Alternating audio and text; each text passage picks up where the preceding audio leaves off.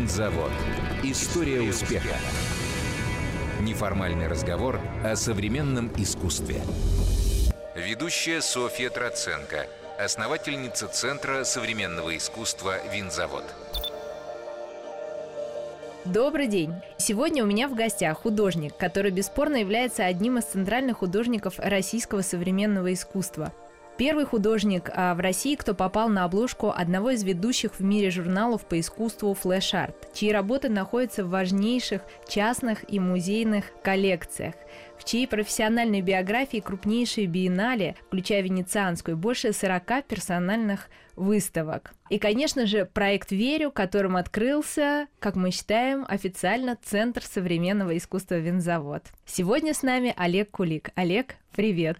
Здравствуйте, Соня. Здравствуйте, дорогие радиослушатели. Ты а, видел вообще, как все начиналось? Ты в искусстве больше 30 лет. А, расскажи, пожалуйста, с чего вообще началась твоя а, профессиональная карьера как художника, потому что я, когда изучала твою биографию, видела, что ты планировал стать писателем. Как? Что случилось? Ну, ты знаешь, художником как раз э, я, можно сказать, был всегда. Мне как-то всегда нравилось рисовать, и это как-то не было даже зафиксировано, что я как бы хочу быть художником, не хочу быть художником. А стать я как раз хотел писателем, потому что это действительно, мне казалось, очень сильно воздействует на людей, но прежде всего это сильно воздействовало на меня. А искусство это легко, рисовать легко, лепить легко, как бы это такое просто удовольствие, хобби такое было. И долгое занятие писательством меня все время как бы приводило к такой невероятной сложности. Это очень трудное дело. Тем более, когда ты показываешь эти свои произведения сильно опытным литераторам или там писателям, я постоянно наталкивался на смех, на насмешку, может быть, какой-то. Просто чудовищно, многословно что-то писал и рассказывал, и что-то как бы... А наоборот, когда я показывал свои рисунки или скульптуры, всем очень нравилось, как бы, ну, я говорю про детство именно как бы, понимаешь, мы как бы все время говорили, ну ты же художник, ты же художник. Я говорю, ну да, художник, ну что такое художник? Это не так как бы интересно. А тебе нравилась как раз вот эта борьба, когда тебе говорили нет? Ну да, ну что-то говорят тебе, как бы ты не такой, а ты, может, нет, я вот такой, как бы. Мне не нравилось, когда что-то легко дается. Вот это странно, это не хорошее качество, не то, что я, я не искал трудностей, но так получалось, что э, это было такое откровение, что я должен заниматься искусством.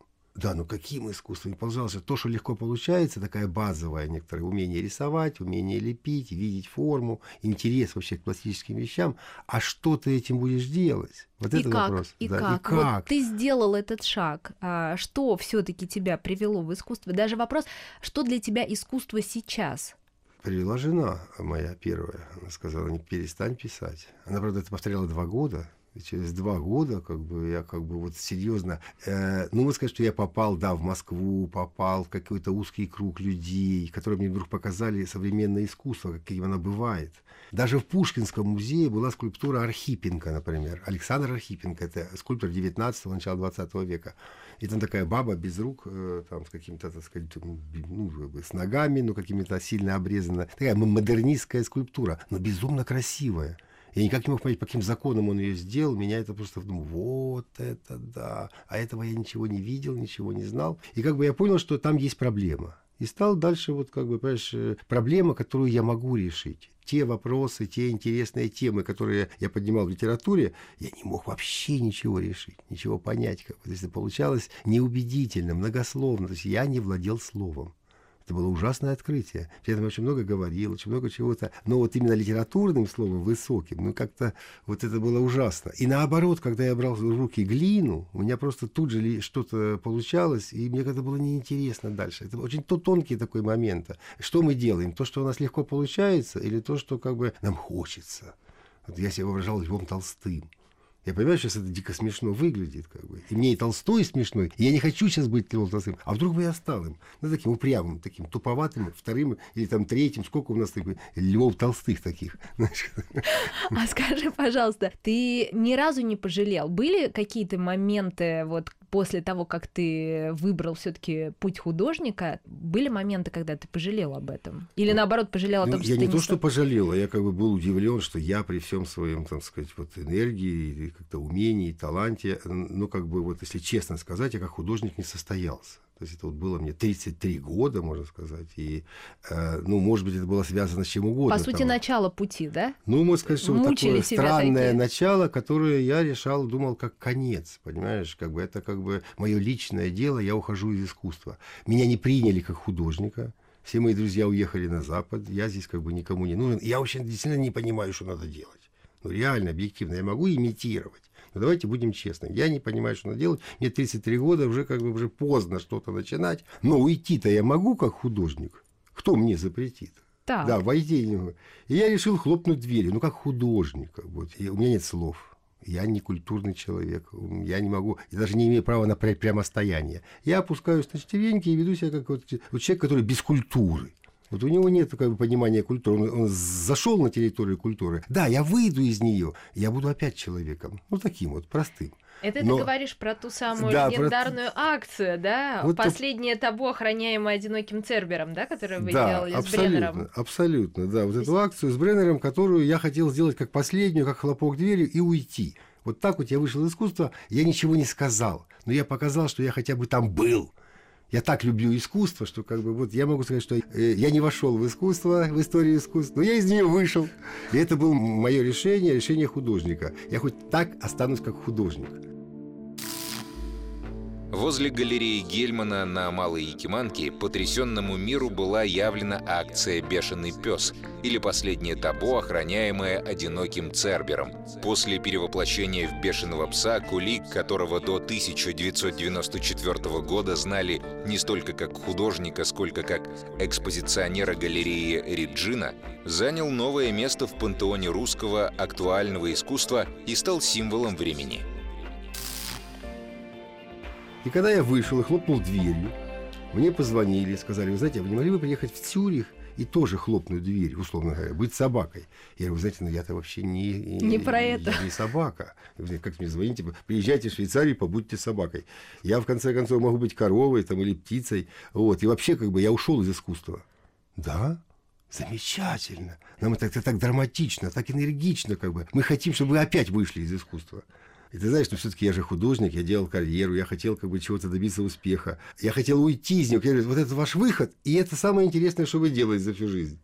Я говорю, а как я это сделаю? Ну, что-то придумаем, приезжайте. И это был а, Олег, а, какой? э, Это был 94-й 94 год, год. да, да, да. 94 год, как бы вот как раз такая вот у нас вот перестройка бурная уже даже закончилась, уже началась как бы капитализм такой. Вот, и ты понимаешь, ну я мечтал выехать за границу, я мечтал сделать какой-то проект, я мечтал как бы войти в, в ряд больших художников, но выехать с собакой, и ты понимаешь, если я здесь в Москве еще понимал, что я, я закрывал вход в галерею, то что я буду делать там?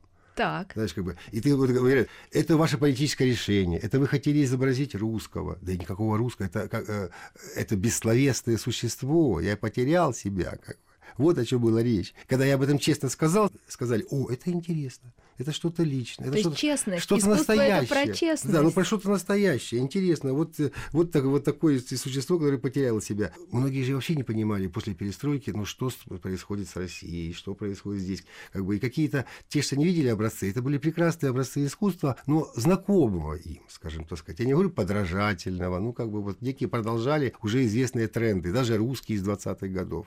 А тут вдруг пока как бы, появляется такое дикое существо, которое как бы не подлащивается, не подстраивается, как бы, ну, что-то не западное, Но скажем ты так. сделал этот шаг ведь, да? Что было дальше? Расскажи, пожалуйста. Ты понимаешь, честно, надо сказать, что невольно. Потому что это для искусства это плохо. Художник должен все продумывать. Но я приезжаю в Цюрих и думаю, ну вот как бы сейчас я как-то конвертирую эту ситуацию. Это перформанс, сложный разговор о человеке, о моей личной судьбе, как я с собакой стану сейчас человеку прямо здесь. Вот приехал в Цюрих, и сейчас раз стану человеком. Но вот когда я приехал и стал рассказывать, как это будет, ты знаешь, это была удивительная вещь, как бы, ну, серьезные люди, швейцарцы, они говорили, ой, так вы будете действительно кусать? Я говорю, да не буду кусать. Я, честно, я не очень знаю, что я вообще буду делать. Я же, говорит, не играю собаку. Они говорят, как не играете? А что вы делаете? Ну, я становлюсь собакой. Они, «О, как становлюсь?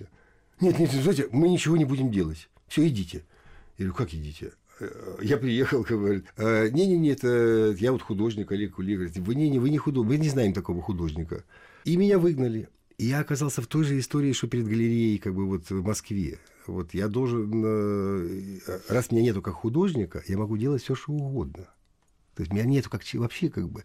И я себя опять приковал цепью и не пускал вот на эту выставку людей, в принципе, для чего я и приехал. Пригласили же. Вот как бы. И более того, тебе указали место. Я хотел войти туда, помещение, сказать, не-не-не, ты не художник. Сами же пригласили. Это действительно парадоксальная ситуация ты считаешь, что с этого момента вот твой новый э, У меня появились поклонники. У меня появилось много врагов, конечно, но появилось и много поклонников, что вдруг как бы этот перформанс настолько прозвучал, особенно в Цюрихе, я не ожидал. Там, как бы, понимаешь, там, там, там очень, в Швейцарии все очень комфортно, вообще очень все чистенько, вообще никаких конфликтов нету. И здесь вот э, такое явление э, подняло вопрос вообще о э, какой-то идентичности нового искусства, это всей Восточной Европы даже, там какие-то бесконечные дискуссии, и тебя место стали приглашать.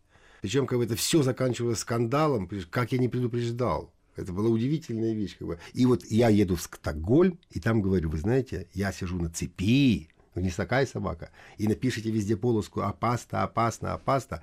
Мой месседж в том, что я не коммуницирую. То есть я отказывался говорить. Понимаешь? Пока я говорил 30 лет, никто тебя не слушал. Тут я молчу.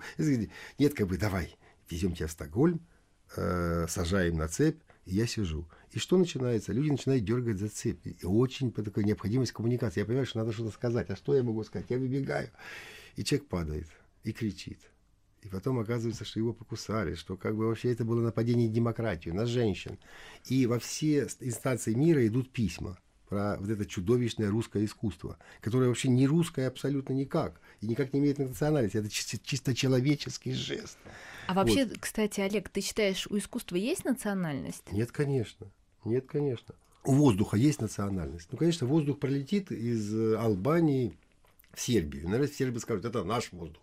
А потом хопа вернется назад. Сербы и как бы, ну, конечно же, э, это умные люди и начнут из этого драться. И как бы никто об этом будет говорить. Также вода есть, имеет национальность. А про состоятельность э, российского искусства вот э, в международном каком-то контексте, если нет границ, нет национальности, вот твое ощущение все-таки, что сегодня происходит с русским искусством? Насколько оно интересно вообще за рубежом или у нас в стране? Какое отношение вообще к тому, что происходит в современном российском искусстве? Ты знаешь, ну, в свое время вот самый, наверное, успешный художник Илья Кабаков, который был уверен, и мы все уверены были, и сейчас многие уверены, что на Западе как бы, ну, э, живут какими-то командами какими-то бандами или группами по интересам, что как бы надо войти в какую-то команду. А лучше, если ты хочешь добиться успеха, то быть с какой-то командой, чтобы за тобой кто-то стоял. И вот Кабаков выезжает а за ним там весь московский концептуализм, условно говоря, так сказать, он как свинья такая, клином, ну, немецкая, э, в центре идет как бы вот главный рыцарь, и за ним идет целый клин. И как только он приехал на Запад, ну, грубо говоря, ему объяснили, что как бы мы тут любим вообще уникальные вещи, индивидуальные, редкие. Нам вот этого вашего как бы, вот, охвостия не надо. И за Кабаковым двери закрылись. Поэтому, понимаешь, как бы, э, именно потому, что успех был у Кабакова, не было э, и не нужен никакой успех больше. Также, подожди, мы говорим про Нью-Йорк. Нью-Йорк, Нью-Йорк, какой успех, успех. Там 700 галерей, у каждой по 20-30 художников. Это уже успешные. Огромное количество не, которые не в галереях. И мы про них не знаем, никогда не узнаем.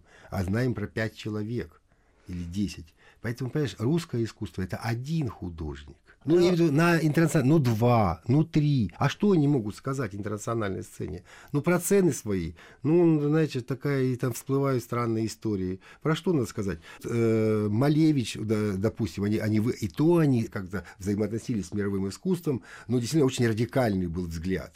Это как бы вот, вот он и вошел в книгу. Кабаков в каком-то смысле показался сначала радикальным взглядом, вот, потом с этой коммунальной историей, но она не получила никакого там дальше развития. Это чисто его личная история. Как личная, бы, локальная, актуальная личная, на тот момент. Да, она интересна, но как, так сказать, много таких вот. Поэтому он так вот из такой большой истории тоже выпал. Концептуальная живопись и тотальные инсталляции Ильи Кабакова известны во всем мире – Одна из центральных тем его творчества — советские коммуналки, с неприглядным бытом которых он познакомил западное общество. Сейчас появится что-то новое. Понимаешь, может быть, э, Слава Щербаков сейчас со своими бронзовыми скульптурами. Сейчас его вывезут как-то на биеннале. Вот это, понимаешь, это я не смеюсь, потому что сейчас все говорили о новом реализме, например. И, э, вот это концептуальное искусство, искусство такое вот игровое, социальное, взаимосвязи, коммуникации закончилось с ковидом Просто какая коммуникация, какая связь. Ну вот это, кстати... Пахнуло архаикой, интересной, отовсюду. И поэтому заговорили про реализм. И у России огромный шанс, вот потрясающие реалистические как бы, художники, которые ну, но при этом смогут осмыслить или попасть в некий синхрон времени.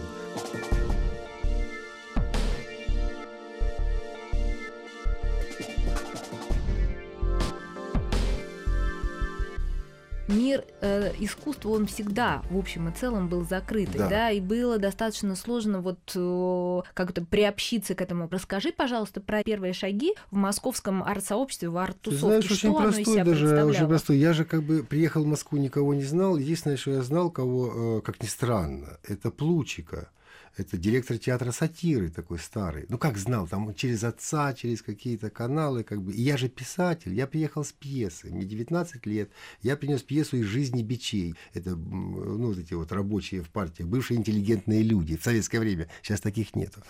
Он мою пьесу посмотрел, сказал, молодой человек, вам надо еще поучиться, как бы, там, диалоги неплохие, это самое, как бы. Я-то думал, меня сейчас поставят пьесу, я стану великим таким, потрясающим. И я уехал в деревню, вот русскую деревню, и прожил там почти 3-4 года. И в эту деревню к моим друзьям приезжали московские друзья. И приехала вдруг одна красивая девушка, которая работала моделью в советское время, там, 70-е годы. И она работала в Центре народного творчества у Виталия Пацюкова. Виталий Путюков, ты знаешь, который занимался Конечно, как раз и авангардистами, да. и всеми, так сказать, самое. Говорит, Олег, ну что ты сидишь тут в деревне, что-то лепишь, я там какие-то дебил, реалистические портреты, лепил колхозника, крестьян, Милу, мою жену. Вот, он говорит, «Э, привози свои скульптуры, так сказать, как бы какая-то публика, с кем-то познакомишься, что ты здесь сидишь один в глухой деревне. И я приезжаю, и он меня знакомит с Борей Орловым и привозит в мастерскую. И Боря Орлова становится моим как бы таким вот, ну, шефом, наставником, таким любимым другом, учителем. Вот я через него узнаю и Кабакова, и вот э, такой был, ну, и есть прекрасный художник Ростислав Лебедев, и его там главный друг, враг Дима Пригов, Дмитрий Пригов, они просто в одной мастерской были. Ну, и через них уже всю как бы концептуалистку, андеграундную и прочее, прочее тусовку. Я, ты сразу и... вписался, тебе сразу это ты знаешь, показались я не то, близкими сразу. Как? Да, Или да, наоборот? Ну, нет, э, ну, это потрясающе потрясающие люди были, просто потрясающие, которые жили в этих грязных подвалах, условно говоря, такой оптимизм, такая вера. Я еще помню, Боря, ты такой старый, тебе 40 лет, ну, мне было 20.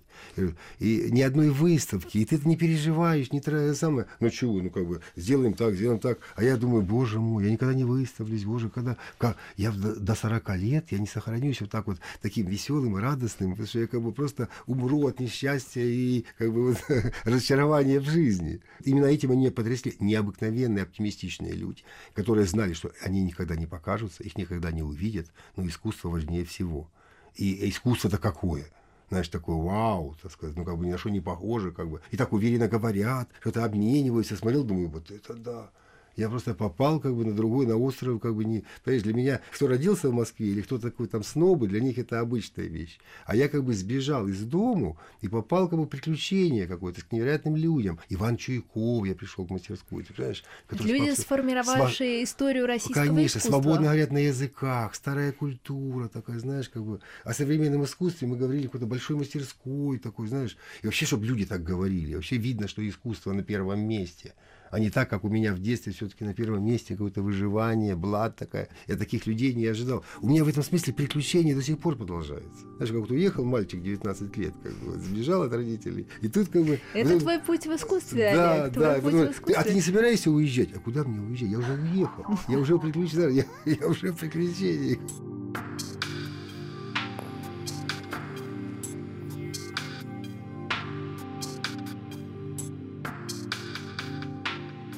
Вот один из моих вопросов к тебе был, как к человеку, который для меня не только художник, все-таки и философ во многом, да? А какие тенденции в искусстве? Вот э, реализм я поняла, но ты считаешь, это главная тенденция? Что еще ты наблюдаешь? Нет, Расскажи, нет, какие это, тенденции? Это не главное, ты понимаешь? Где-то на... Вот было такое последнее венецианское биеннале, я не помню, лет 15 назад, там, про религию. То есть последнее, э, то есть ну, такое критическое, может быть, отношение, может быть, такое, ну, попытка найти что-то объединяющее.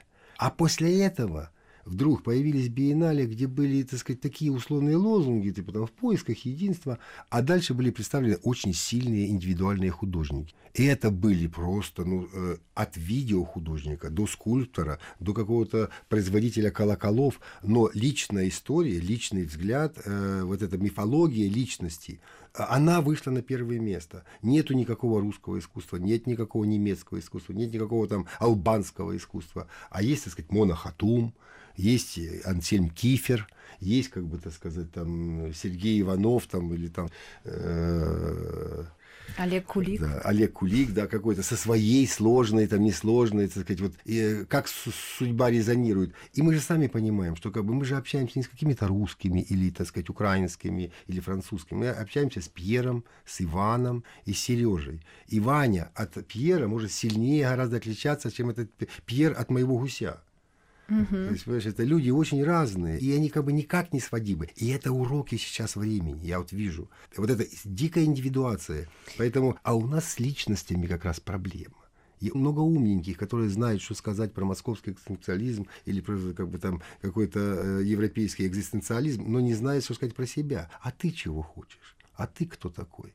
Вот как бы расскажи. Ну нет искусства, как бы. Вот, ну, ты согласись, придешь на многие вещи, смотришь, и ты не понимаешь, кто их создал. Абсолютно нейтрально. Ты знаешь, вот я 15 лет занимаюсь искусством, и я помню этот диалог на протяжении всех 15 лет. Но сейчас, кстати, он, как ни странно, он все-таки немножко а, стал тише, он немножко заглох, но а, диалог всех, кто имеет отношение к арт-рынку, и художников, и кураторов, и галеристов, все-таки искусство должно быть быть, а почему я спросила про национальность, потому что именно в национальных каких-то культурных особенностях интерес может быть. Или оно должно быть нейтральным, одинаковым, равным а, с какими-то коммерческими маркетинговыми а, особенностями, да, чтобы а, быть продаваемым. Вот а, на самом деле, мне кажется, этот вопрос, который ты сейчас обозначил, он тоже про это, да, но да. на него никто так и не нашел ответ. Ну, мы понимаем, что... Ну то ты покупаешь очки Филиппа Старка,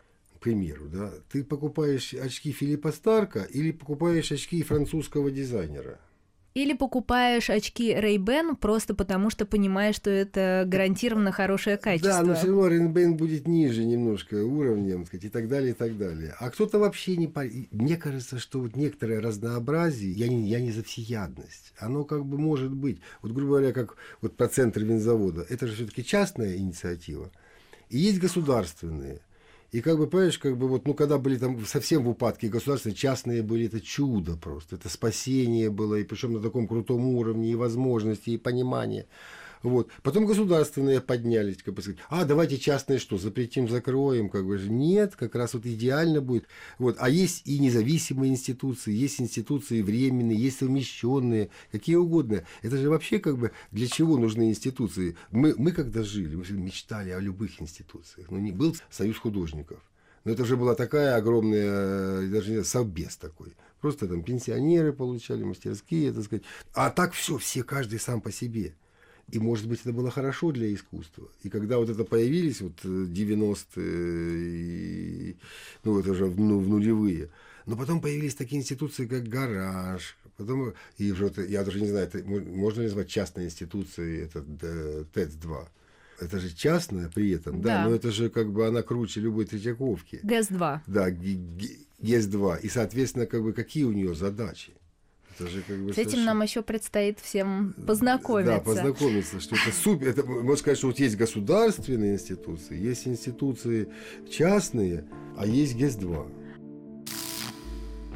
ГЭС-2 – это переосмысление идей русских народных домов, возникших в конце XIX века, предвосхитивших дома культуры и не утративших актуальность. Их основная задача заключалась в том, чтобы приобщить людей к активному участию в культурных процессах, сделать искусство частью повседневного опыта. Институция это на самом деле вообще отдельная тема для разговора. А вот если мы вернемся к личной истории, да, ты вообще сейчас общаешься с художниками, с молодыми? Мне просто очень интересно твое мнение по поводу того, э, изменились ли как-то художники. Художник вчера и сегодня. Ты знаешь, Что ты наблюдаешь? Э, я же все-таки не социолог, не наблюдатель, и я считаю, что тема молодых художников сильно перераздута в искусстве. Понимаешь? Если мы касаемся социального обеспечения молодой семьи или становления профессии какой-то вот столевара, плотника, так сказать, или чем-то другом, там, конечно, очень важно говорить о молодых. Но в искусстве, если ты узнаешь, самое интересное, что сделали, это очень старые художники. Самые великие открытия совершили просто почти коллеги. Тициан лучшие свои вещи написал 82 года. Леонардо, так сказать, 70-80 лет раскрытия. Очень позднее. Поэтому, плюс это искусство, это занятие, как я сказал, это не для социального, не для устройства молодежи, это очень трудная вещь, и причем требующая некоторого богатства. Богатства, что ты можешь от многого отказаться, что ты как бы все-таки не устраиваться в жизни. Искусство может тебя не накормить, например, и так далее, и так далее. Поэтому молодым, я считаю, надо гнать поганой метлой из искусства, показывая, насколько это крутая вещь чтобы проходили отбор, не набирали туда огромное количество нытиков, которые будут стоять, что нас там не покупают, нас не любят. Это, это вообще искусство не про продажу, мы же понимаем. Может быть предмет продажи, но как бы, ну, даже люди архитектуры, архитекторы строят не, не ради денег. Все-таки это искусство очень важно, хотя это, конечно же, только деньги – также и искусство. Поэтому э, какие проблемы с молодыми? Сейчас э, э, молодым, с одной стороны, намного легче, вся информация есть. А с другой стороны, мы понимаем, что искусство дематериализируется. И с кем ты? С какой ситуацией? Многие люди, которые сделали интернациональную карьеру, очень сильно проиграли. Сейчас, когда все, все разбежались по национальным квартирам которые сидели национально, тоже как бы, понимаешь, как бы. Поэтому массовых таких вот, я, я считаю, что все искусство провисло ради роста индивидуальностей. Вот. Эти индивидуальности, если есть молодые, мы их тоже знаем. Они колючие, они такие. Алтуфьев был и есть прекрасный художник. Женя Антуфьев. Да, Женя Антуфьев. Ну, как бы, ну, как бы, кажется, никуда не вписывается. Вот куда он, какому он принадлежит, какому поколению, какого... Вот. Он абсолютно свое гнул, своя линия, свое отношение, свой, как бы, свой мир. Мне никому никто не нужен. И этим прекрасен художник. Он, может быть, не очень всегда приятный как человек, вот. Но мы знаем море приятных художников, которые ну, делают что-то такое. Абсолютно как бы, несостоятельных да, в профессии. поэтому я бы сказал, скорее, как бы, вот, на каком-то уровне, конечно, надо как бы, быть доброжелательным, пока люди еще не, не определились с профессией. Но как он говорит, я, я художник, тут же пошел вон говорить ему. Это очень полезно для кармы и для, это самое, для воспитания. Чтобы не, не, не понимали, что это легкий путь там, заработать или красиво пожить, или стать это самое. Это для избранных путь вот, где нужно иметь, как бы, а, отпустить что-то, не жить, как бы, жизнью обывателя. Это очень одинокая профессия. А все думают, что я, я компанию найду, дружбу. Я знаю, это много вижу таких молодых художников, ну, уже там за 30 такие, значит, обвисшие, несчастные. Как бы. Вот, эти стайки, кто их навыращивал, этот, молодые. Художник не должен воспевать, он должен свидетельствовать. Борис Орлов. У тебя э, в твоей профессиональной деятельности были э, совершенно разные периоды творческие и акционизм. Потом, насколько я помню, ты увлекался духовными практиками и работа в театре, и фотография, и кураторская деятельность, которая, собственно говоря, да, я не знаю, наверняка во многом определила то, что ты потом делал как художник, кстати, интересно. Угу. Вот э, чем, во-первых, ты занимаешься сегодня, что сегодня для тебя важно в искусстве, как для художника, и что определяло эти профессиональные вообще этапы развития? Ты знаешь, что я в этом смысле как бы, вот я почему не веду никакие классы, когда меня спрашивают, я говорю, вы знаете, у меня очень хорошее представление, как надо делать карьеру, как надо делать как бы вот какую-то историю или, так сказать, вот э, отношение к искусству, но моя личная жизнь, все это, все мои представления, здание опровергает абсолютно при вот этом. Так. Как бы, ну, понимаешь, э, везде, где я шел на скандал, получалось очень хорошо. Везде, где я пытался как-то встраиваться и быть правильным, просто полный ноль и провал, и неприятные ощущения. И я все время думал, что это мое личное, и, может быть, так оно и есть. И поэтому как бы я не имею права вообще советовать и делиться, потому что иначе как бы надо все время идти на рожон, надо все время идти поперек. Если все идут вправо, ты идешь влево, как бы и все время остаешься один, все время получаешь тычки, но как бы ты все время чист и свободен. Ты легок, ты в любой момент готов уйти. Я этого никому не посоветую. Это как бы надо, как бы, понимаешь, говорится, религиозную практику пройти. А люди к религии очень плохо относятся и не понимают, что это такое. Они потеряли возможность получать энергию. Поэтому ищут ее в окружающем мире за счет как-то чего-то, так сказать, стяжательства энергетических объектов. А сами энергетические объекты, которые люди стяжают, требуют сами для себя очень много энергии, чтобы себя поддерживать. Поэтому люди уставшие, как бы несчастные. Я в этом смысле занимаюсь тем, что как бы зарабатываю вот эту энергию. Я сейчас получаю как бы вот просто вот от жизни какое-то невероятное удовольствие, как каждый день, как последний.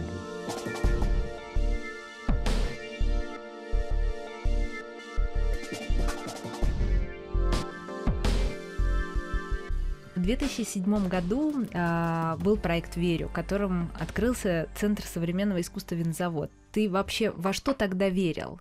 Ты знаешь, я верил в так называемое коллективное сознание – я и сейчас в него верил, которое может творить чудеса, если э, синхронно сонастроиться. Ну, то, что называлось религия. Но не религия, а скорее религиозность. Религиозность, когда ты немножко отпускаешь себя, грубо говоря, и какие-то вещи, которые мы формируем, делаем вместе, они становятся общим, единым делом.